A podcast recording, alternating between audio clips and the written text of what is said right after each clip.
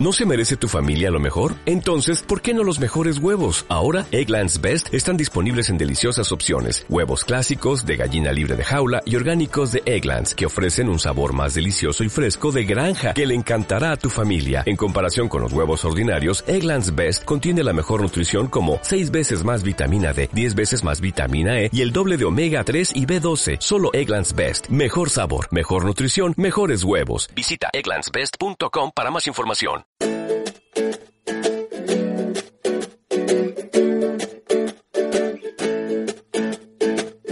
Hoy, en Lunes Inspiradores, Luis Pastor.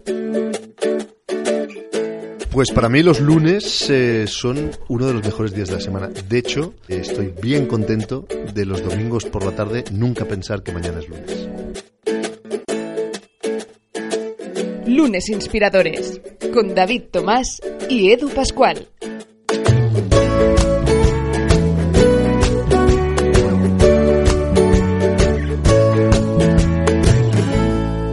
Hoy en Lunes Inspiradores hablamos del poder de la comunicación y en este caso dedicado a todas aquellas personas que necesitan motivar a un equipo para cambiar el mundo. Es una de las frases que encontramos solo abrir el libro El jefe habla, Locuta Rex, Coaching de Comunicación para Directivos. Y con nosotros su autor Luis Pastor, bienvenido. ¿Qué tal? Muy buenos días, muy buenos lunes. Oye, eh, David, eh, realmente es importante la comunicación dentro de una empresa. Yo creo que eso es indiscutible. Es básico, ¿no? Al final, cualquier mensaje que lanzamos en una empresa es comunicación, sea para nuestros clientes, para nuestro equipo, y cualquier líder necesita comunicar. Y hoy estamos delante de un profesor, un maestro, que seguro nos va a ayudar mucho a entender cuáles son las claves para comunicar bien dentro de una empresa. Luis Pastor es doctor en periodismo, máster en ciencias de la información y titulación en dirección y administración de empresas. Es director del eLearn Center, Centro de Investigación e Innovación de la UOC, de la Universidad Oberta de Cataluña. A través de tus cursos, esto es una de las cosas que nos encontramos en el eh, dossier de, de prensa que acompañaba tu libro. Sí. Eh, estos cursos que impartiste en Chile, te enfrentas a un directivo que cuestiona tus enseñanzas. Ah, esto es genial, esto es genial. Eh, esto es genial por muchas cosas, porque los profesores al final estamos acostumbrados a explicar cosas y que los demás nos escuchen. Y cuando estás haciendo cursos para directivos, cuando estás haciendo cursos para personas, para señores y señoras que saben mucho y que tienen mucha experiencia detrás, pues también te encuentras eh, que, te, que te cuestionan muchos, muchos elementos. Y entonces es el reto más maravilloso. De hecho, el libro lo escribo eh, no porque hice los cursos, que lo sigo haciendo desde hace muchos años, sino lo escribo porque Jorge Bow aparece y porque me hace entrar en crisis en muchas cosas también. Hay líderes, además, que, como decíamos, ¿no? es decir, la, importancia de la comunicación en la, en la empresa, en el mundo laboral, pero aún así hay líderes de empresa que continúan pensando que no es importante la comunicación. Sí, fíjate, esto es una de las grandes lacras todavía del mundo de la comunicación y sobre todo del mundo de la empresa. Es decir, al final eh, una empresa es un reto de equipo, siempre es así sea una empresa chiquitina o sea una grandísima multinacional, las empresas siempre intentan mejorar el mundo haciendo trabajar a equipos que son compuestos por personas complementarias, diversas y que al final tienen que tener una misión común y esto hace que las organizaciones hagan bien las cosas.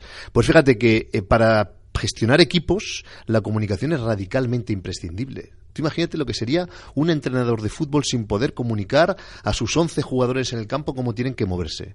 Cómo sería un entrenador eh, sin poder hablar cada vez que hacen un entreno. Es decir, cuando te das cuenta de la potencia que tienen los equipos y la necesidad de la comunicación, te das cuenta que haya directivos que todavía crean que la comunicación es importante para sus organizaciones y para ellos es una de las, como te decía, unas grandes lacras del mundo del management. Es precioso el, eh, símil del, fútbol que tú hablabas ahora mismo, ¿no? Este trabajo técnico y táctico. Claro. Hay tacticismo en la comunicación.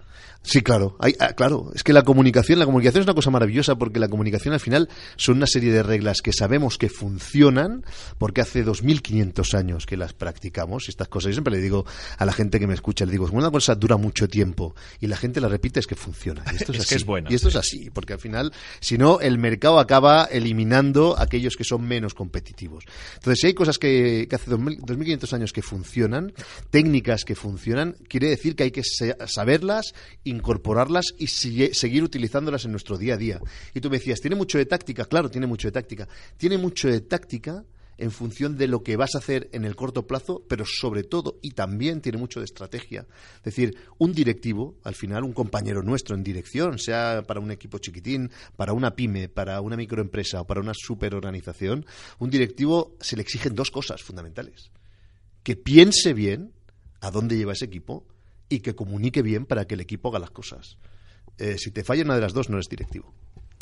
Parece que no, pero es algo que a priori puede ser fácil, pero no. Es, es, algo que realmente hay que, hay que practicar y plantearse bien y por eso pues uno de tus libros en este caso puede ayudar en ese aspecto. Sí, eh, yo, yo, te quería preguntar, ¿no? Porque, bueno, eres un experto en comunicación, hablamos ahora de empresa, pero ¿a ti qué te lleva, digamos, cómo te haces experto en comunicación? ¿Cuál es un poco tu trayectoria vital? Porque Ah. tú eres doctor en periodismo, Sí. has estudiado dirección y administración de empresas. ¿Cómo terminas siendo Sí. un gurú de la comunicación como eres a día de hoy? Sí, eh, yo creo que al final son cosas que uno lleva en su propio ADN. Como bien decías, mi perfil profesional es un perfil un poco raro. Yo siempre digo que soy un, un ligre, que no soy ni un león ni un tigre, porque soy un académico, pero soy un directivo. Y tengo a gala ser académico y tengo a gala ser directivo. Es decir, las cosas que hago en el mundo de dirección para hacer organizaciones que dan mejores servicios a la sociedad eh, son de las cosas que más me gustan. Y las cosas que investigo, descubro y cuento al resto de las personas para que mejoren su comunicación son cosas que también me encantan. Con lo cual, al final, soy un perfil un tanto híbrido, que es un perfil un poco raro, pero cuando tú me dices, oye, ¿qué te lleva a la comunicación? Eh, mira, voy a ser súper sincero y honesto, porque mientras me lo, preguntaba, me lo preguntabas estaba yo pensando, efectivamente, ¿qué me llevó? Lo que me lleva es la pasión del periodista que llevo desde pequeño en, en mi sangre, que es contar cosas a la gente que sean relevantes. Es decir, incluso como profesor, eh, las cosas que más me interesan es poder ayudar a la sociedad, poder contar cosas que hagan que mi sociedad sea mejor después de haber escuchado a Luis Pastor que antes de haberlo escuchado. Tú desde pequeño querías ser periodista. Era... Pues mira, tengo, tengo, yo de muy pequeño, de muy pequeño, yo creo que insuflado por lo que me decía mi madre, quería ser químico. Ajá. Que es una manera como otra de aplicar la creatividad al mundo, pero desde eh, los 11, 12 años ya me recuerdo a mí mismo queriendo ser periodista y sobre todo queriendo contar cosas a la gente. A ver, que la comunicación es química también. La comunicación es química, sobre todo es química. Claro, eso tienes claro. mucha razón. O sea, eh, haces química sin pasar por un laboratorio, ¿no? Haces química sin pasar por, por- por el laboratorio de la vida, que al final es el laboratorio que no falla nunca. Hablamos del jefe Habla Locuta Rex, coaching de comunicación para directivos, con nosotros eh, Luis Pastor, su autor. Y con este libro encontramos 30 consejos centrados en la claridad, la atracción y la persuasión, que combinados ofrecen a los líderes, en este caso o directivos, claves para que su mensaje se entienda, despierte interés y que además sea influente.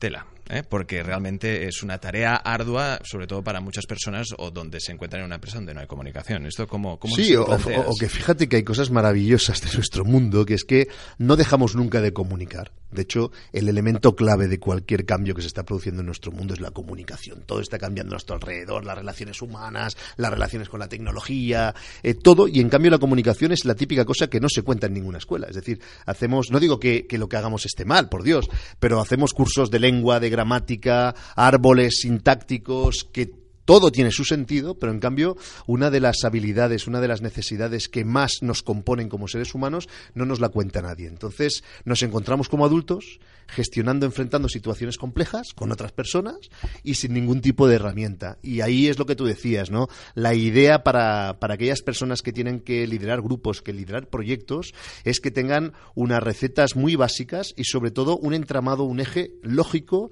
y que sea sencillo de aplicar. Y es esto es- yo, yo llamo la, la teoría del tiramisú, si quieres. ¿no? Esto va por capas. Hay una primera capa de la claridad. Si no eres claro contando las cosas, nadie te sigue. Es decir, la diferencia entre una persona normal y un líder, que un líder podemos ser cualquiera de nosotros, ¿eh? el vecino del tercero o segunda, es que al líder se le sigue. Claro. Si hay que seguir a alguien, hay, hay que entender lo que te dice. Si no, no lo sigues. Nadie sigue a gente que no entiende. Bueno, igual en algún país raro sí. Pero en principio, en principio no. La gente no sigue a quien no entiende. Creo que influyen otros factores. Influyen otros factores, creo que sí, sí.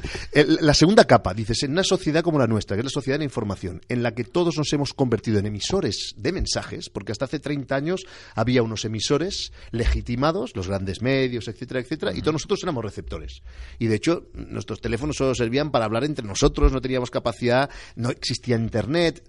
Eh, antes de la sociedad de información éramos solo receptores, después de la sociedad de información somos emisores. Con lo cual, segunda capa, hay que hacer que nuestros mensajes sean atractivos, porque si no son atractivos van a pasar inadvertidos, nadie se va a fijar en ellos, ni siquiera nuestro propio equipo. Nuestro propio equipo cuando nos escucha hablar tiene en su mente eh, los discursos de Braveheart, eh, Mad Men.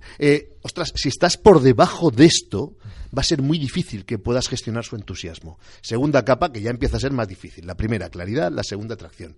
Y la tercera capa, que yo siempre digo que está solo al alcance de los superhéroes y las superheroínas, es la persuasión. La persuasión en el sentido de qué? En el sentido de que convenzas a la gente de que tus ideas, tu planteamiento, tu pensamiento es el que tiene que ser el suyo. Y yo siempre digo, si alguna vez esto nos pasara siempre, si alguno de nosotros, cada vez que quisiéramos convencer a los demás de que cambien sus opiniones por las mías, por las nuestras, y pasara, eso sería un superpoder. De hecho, hubo una encuesta que hizo no hace mucho un periódico español que preguntaba a los españoles cuáles eran los superpoderes que quisieran tener. Y la capacidad de persuadir a los demás de todo era el cuarto superpoder más valorado. Sí, sí, sin duda puede ser porque hay mucha necesidad de que se acabe decidiendo según qué, cosas, ¿no? Sí, y además fíjate que las sociedades, las sociedades funcionan por los flujos entre nosotros. Entonces, al final, poder influir sobre las decisiones y los pensamientos de los demás, siempre que lo hagamos en buena lid, obviamente, es una cosa absolutamente fundamental para la sociedad vamos a imaginarnos, eh, tenemos a, una persona que está en una empresa o estás en casa y no sabes si eres un buen comunicador o no, Tú no lo sabes. Piensas que eres bueno, pero quizá la realidad es muy distinta. ¿Cómo puedes saber si estás consiguiendo comunicar bien tu mensaje, si la gente te entiende? ¿Tienes alguna receta para esto? ¿Alguna sí, idea? Sí, sí, sí. Hay, sí, sí, sí, hay, dos cosas. Si quieres, hay una, la receta fácil, ¿eh? que es la que vamos a dar aquí. Y luego hay, eh, hay la fórmula de la Coca-Cola de la comunicación. A mí siempre me preguntan, oye, ¿hay una fórmula mágica de la comunicación? Y siempre les digo, sí, sí la hay y además os la voy a contar.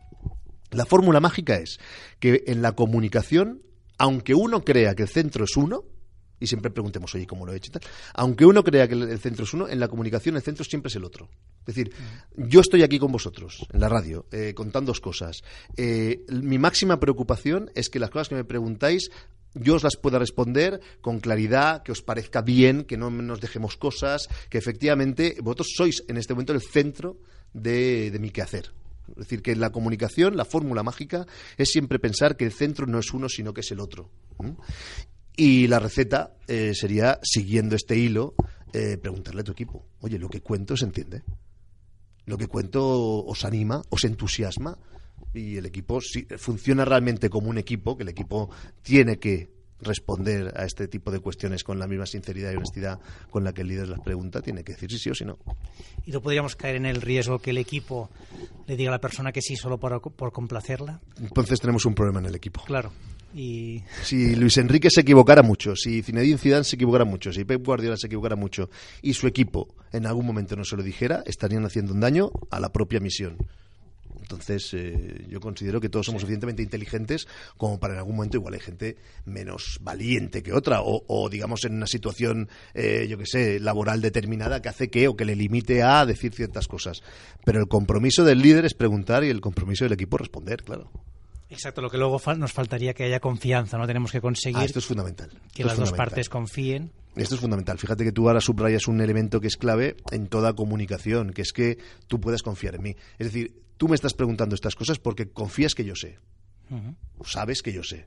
Si no confiaras en eso, todo lo que estamos haciendo es un simulacro que no sirve de nada. Claro, la, confianza también en este sentido eh, en el trabajador que escucha este mensaje también eh, radica en el hecho de que se le pida opinión respecto a si ese mensaje está llegando como es debido. Es decir, se está mostrando esta confianza en, un valor de equipo. Claro, claro. Es que al final los grandes retos que nos, nos, pide el mundo de hoy son grandes retos que solo se pueden hacer si los equipos funcionan. Ese, esa cuestión de, del líder que tira solo y el equipo es un, un mal necesario, eso es un planteamiento de management que afortunadamente yo creo que está enterrado. en, Está enterrado, aunque haya prácticas diarias que todavía lo mantengan tengan vivo, pero desde un punto de vista de la visión de quienes están planteando el futuro de este mundo está enterrado. Es decir, eh, el mundo, y además nuestro mundo, tenemos la suerte de haber vivido unos momentos más brutalmente de cambio de los últimos siglos, requiere equipos porque las personas solas no llegaremos. Y Luis, imagínate, bueno, a mí hay, personas que muchas veces me preguntan, oye, si mi responsable, vamos a poner mi jefe, no cree en el bienestar en el trabajo, no cree en la felicidad, lo tengo muy complicado. Yo siempre os digo, oye, pues es bueno que te sientes con ellos, intentes hablar, pero es muy difícil saber comunicarle bien que, bueno, que piensas que tu responsable no, está cuidando tu, tu felicidad.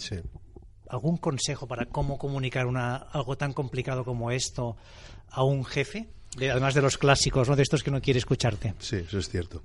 Eh, es que estamos viviendo, como tú apuntas ahora también, en el gozne, en la bisagra de un cambio de paradigma, ¿no? del paradigma en el que el jefe siempre tiene razón, no escucha a nadie y él dice lo que tenemos que hacer, a un nuevo paradigma en el que el jefe funciona más como un entrenador de un equipo, que tiene que ayudar a conseguir cosas maravillosas. ¿eh? Entonces, claro, desde ese punto de vista, si tú te estás encontrando con un tipo de líder que no quiere escuchar, que no quiere atender, pues tienes realmente un problema. Pero el problema lo tienes tú, desde un punto de vista personal, si quieres, pero quien lo tiene realmente es la organización que ha conseguido, que ha hecho que ese jefe, que ese líder esté pilotando el proyecto. Dentro de la comunicación, evidentemente hablamos del hecho del discurso, pero también hay la comunicación no verbal que es tanto o más importante que la otra. La, comunicación no verbal tiene una cosa maravillosa y es, tiene un pro y un contra. El contra es que no hay una gramática detrás. Así como hay una gramática y podemos ayudar a la gente a hacer mejores frases, poniendo sujeto, verbo, predicado, haciéndolas más cortas, etcétera, etcétera, hay una gramática infalible.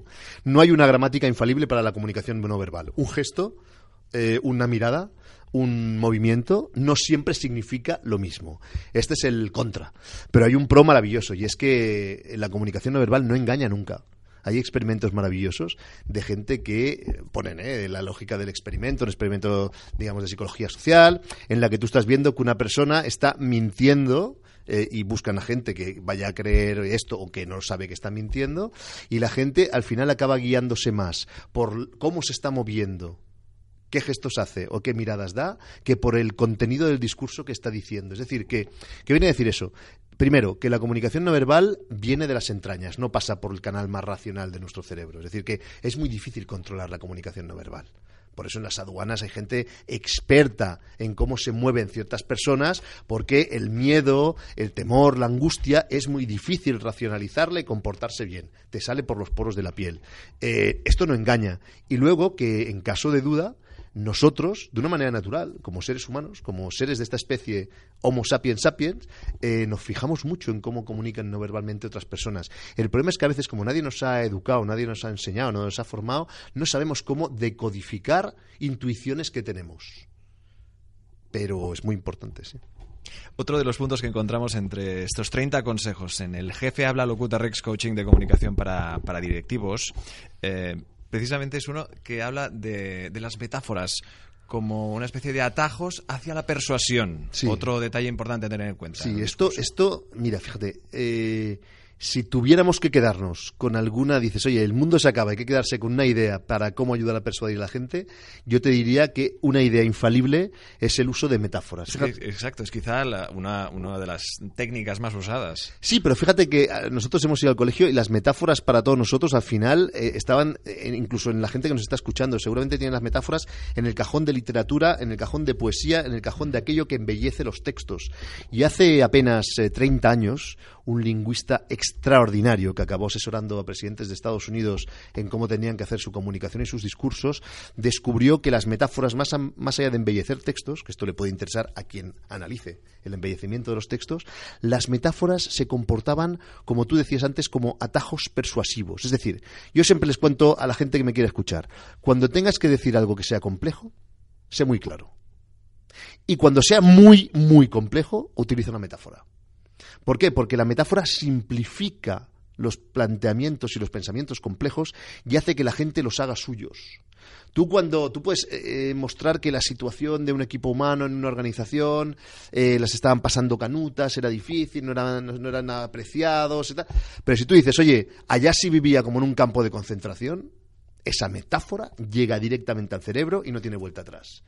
Con lo cual, el uso de las metáforas para cambiar la opinión de la gente, para ayudar a la gente a entender situaciones, es clave, seguro, vaya, sería seguramente la técnica que me llevaría al planeta F que han descubierto en el Trappist este donde dicen que hay vida, para ayudar a los de allá. Lo estamos, lo estamos viendo, pero los que no te conocían lo confirman que eres un gran comunicador. Y cuéntanos. no, me lo paso muy bien, la verdad. Pero, o sea, ¿consideras que ya de pequeño eras así? ¿Has aprendido? No, no, ¿Cómo, cómo, no, no, cómo ha no, sido no, tu, no, tu no, proceso? no, no, no, no, yo te, te aseguro que los, la comunicación se aprende. Esto es como todo. En la vida Pero puedes no- tener un- una cierta carga, como todos tenemos una cierta carga genética de un montón de cosas, pero algunas quedan anorreadas y otras quedan potenciadas. ¿En función de qué? En función de tu actitud, en función de lo que quieras tú hacer de tu vida. Es decir, yo creo absolutamente que no hay un determinismo radical en todo esto, sino que al final tú hay cosas que te gustan más eh, y sobre todo no te engañas si haces aquello que te gusta. Claro. Yo aún me encuentro gente, mira, el otro día me encontré a un, a un chico, un chico joven, entre los 20 y los 30, que me decía, estoy estudiando este tipo de cosas, estoy perfecto, pero a mí lo que me gusta es lo otro. Y le dije, pues no te engañes, si lo que te gusta es lo otro, haz lo otro. Cuanto antes lo hagas, mejor, ¿verdad? Cuanto antes lo hagas son años que acabas ganando, ¿no? Eh, Está claro. Esto es así, es decir, que las cosas que te gustan son las que tienes que hacer y habitualmente son las que igual haces un poco mejor. Claro, lo que, te, lo que te gusta lo haces de forma natural y lo otro cuando te ves obligado a hacerlo o a- tienes alguna que otra excusa para ir dejándolo de lado, entonces es que ahí sin duda hay un problema. Hacías mención antes de, de Estados Unidos y si me permites, un poco la, la actualidad manda y me gustaría que, como experto en, en comunicación, en comunicar y en este caso en el tema de altos eh, directivos, Sí. hablamos quizá de unos que son tan altos que dirigen países Sí. y hablamos pues del caso de Barack Obama y su ejemplo totalmente opuesto que es el actual presidente de los Estados Unidos Donald Trump. ¿Qué tienen de bueno y qué tienen de malo? Es decir, Donald Trump no habla así porque sí, me imagino que eh, habrá un equipo detrás que tiene muy bien aprendido ese discurso. Sí, hay un equipo detrás, eh, pero en el caso de Donald Trump es un tipo de liderazgo muy personalista. Es decir, sin dudar, porque no lo puede dudar nadie que hay un equipo detrás que lo está asesorando y tal, eh, la impresión que uno tiene a 15.000 kilómetros de distancia es que realmente es un tipo de liderazgo y de comunicación muy personalista. Es decir, es un hombre que le gusta contar que se ha hecho a sí mismo, y esto también tendría luces y sombras, como casi todos nosotros, eh, pero lo que sí que le gusta, digamos, es proyectar su propia visión del mundo por encima de los demás. Este sería jefe al que es difícil decirle que somos un equipo y que este, este es de los del... eh, Fíjate que está dirigiendo un país... eh, un gran país como Estados Unidos, un líder más del siglo XIX que del siglo XXI.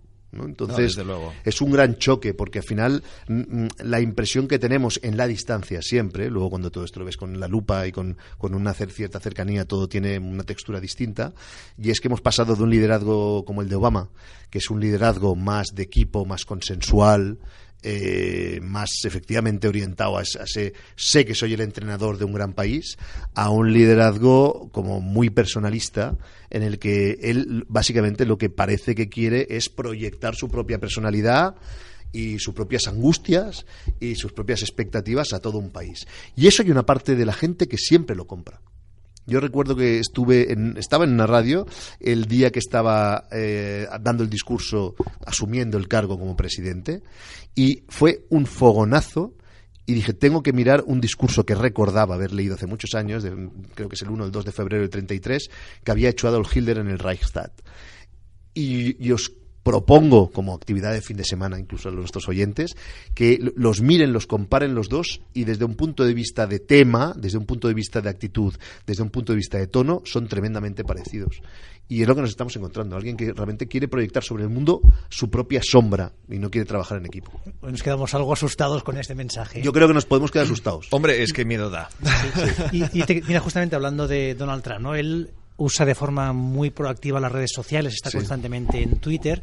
¿Cómo ves tú el, el papel de un líder, de una directiva, un directivo, dirigiéndose hacia sus equipos o hacia el mundo usando las redes sociales? Porque hay algunos que prefieren no estar, prefieren Sí. no, no- no tener ninguna presencia. Sí. De hecho, de hecho, la presencia en redes sociales no es tanto un tipo de comunicación que vaya dirigido a tu equipo, sino que va dirigido al mundo. Y, y va dirigido a tu equipo, digamos, utilizando las redes como un espejo. Es decir, al final eh, los liderazgos de hoy son liderazgos que requieren ser reconocidos. Es una cosa que no había pasado antes. Es, el líder no solo requiere el reconocimiento de su equipo, que a veces ni siquiera lo tenía, estaba ahí impuesto, sino que el líder se valida, se legitima por el, reco- el reconocimiento social. Con lo cual, cualquier líder que quiera tener incluso una validación interna eh, busca las redes como elemento de validación social, más allá de que también el líder puede ser su propia marca personal, puede utilizar esa marca y puede querer ese tipo de legitimación social de su propia marca.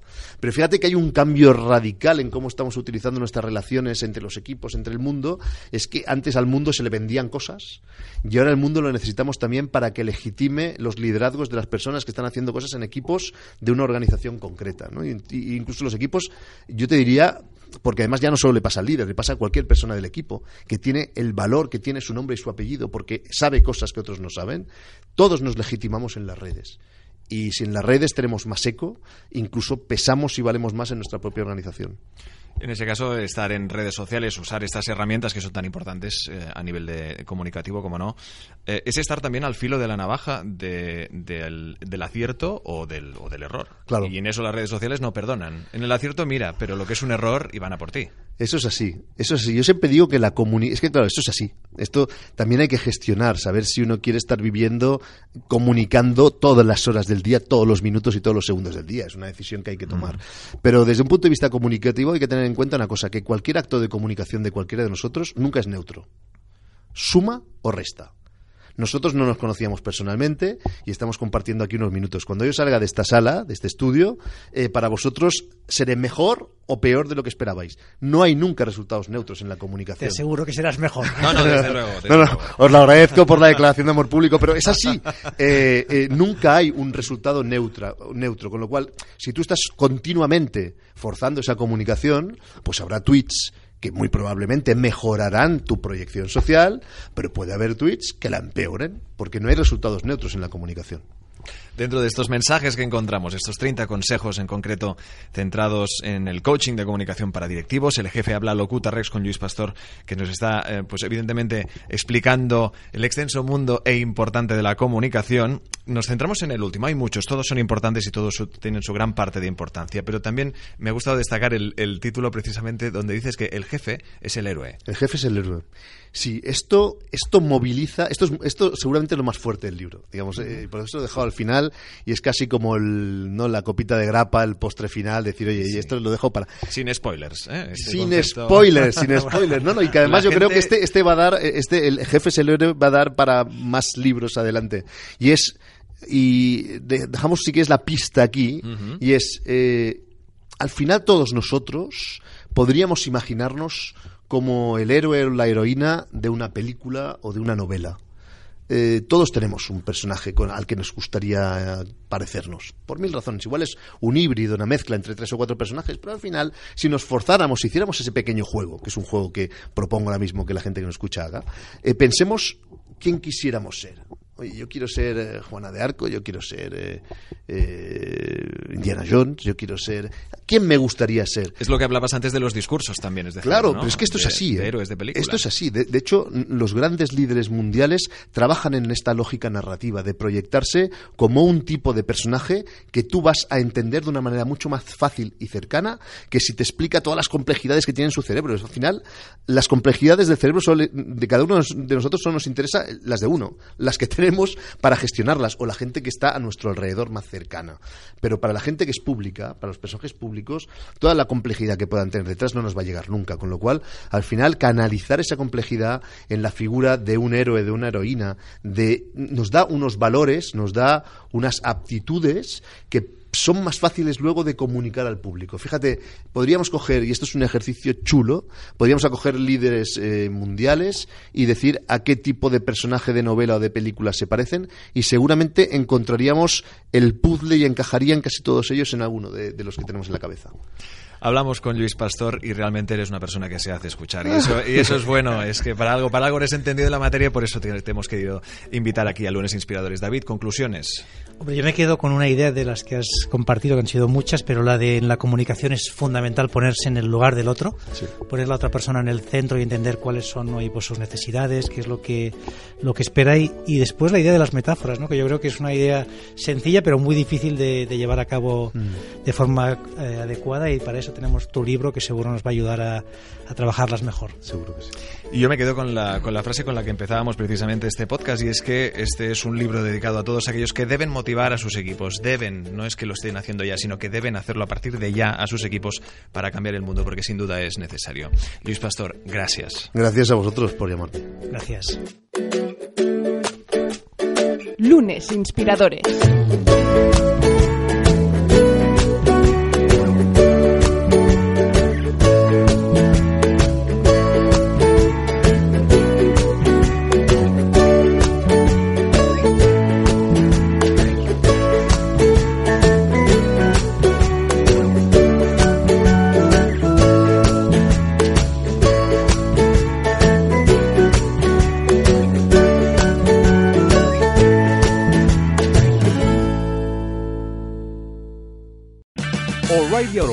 Puede ayudarte a encontrar un taller mecánico cerca de ti. Para más información, llama a tu tienda O'Reilly Auto Parts o visita oreillyauto.com. oh, oh, Parts.